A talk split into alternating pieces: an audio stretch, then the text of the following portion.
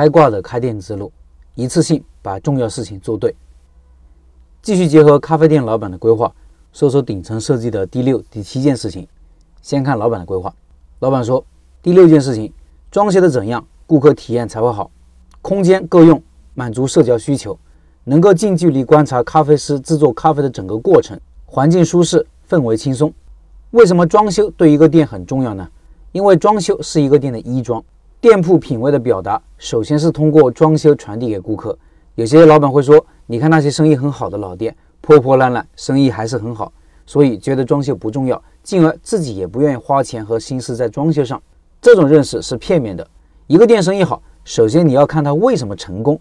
难道是因为装修不好导致的成功吗？一个富翁不修边幅，难道是因为不修边幅赚的钱吗？装修也关乎顾客的体验。作为一个实体店。也是和线上店铺差异化竞争的优势之一。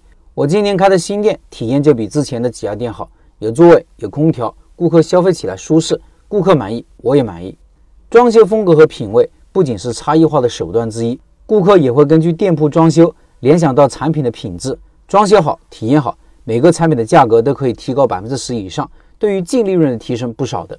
我建议无论店铺大小，都猪八戒网上找个设计师设计一下。小店也就一两千的事情，讲了这么多，这句话其实是最重要的哦。因为很多老板不在乎，觉得店小自己弄一下就可以了，或者任由装修师傅弄。很多老板对于自己的审美很自信，其实呢，呵呵，你要相信专业人士的审美。别人简单的给你规划一下，看的就是比你自己弄得好看要顺眼。再说一个实用的技巧，就是怎么找装修队。如果你的店铺定下来了，就可以找左邻右舍的老板问问他们的店铺装修的师傅。如果师傅口碑好，自然会推荐给你；如果不推荐，说明那师傅可能不好。问几家，通常能找到。接下来，老板说了第七件事情：利用什么方式把信息高效传递到顾客那里？他讲了四点：门面装修过程中注重对色彩的选择和运用，并注重门头和店招的设计，让店面在所处环境中抢眼夺目的同时，精准直白地表现所设产品的信息。通过海报和产品卡片介绍所设咖啡饮品特色和风味。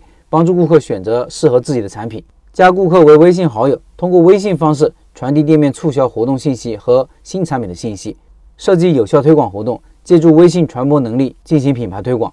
这一点在八件事情中灵活性最高，即使开始没做好，甚至做错了也没关系。不像其他事情，比如产品，如果不行，就可能导致开店失败。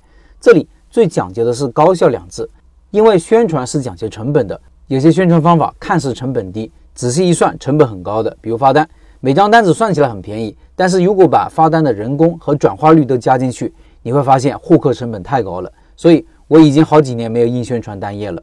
我建议小店老板一定要重视微信的作用，要把每个来消费的顾客都变成你的微信好友，尽量把外卖顾客也变成微信好友，经营好朋友圈，通过朋友圈积极的展示你的产品和经营理念。至今为止，微信还是一个最好的营销工具。这个讲过很多了，社群里很多老板也享受到了用心做这个的好处。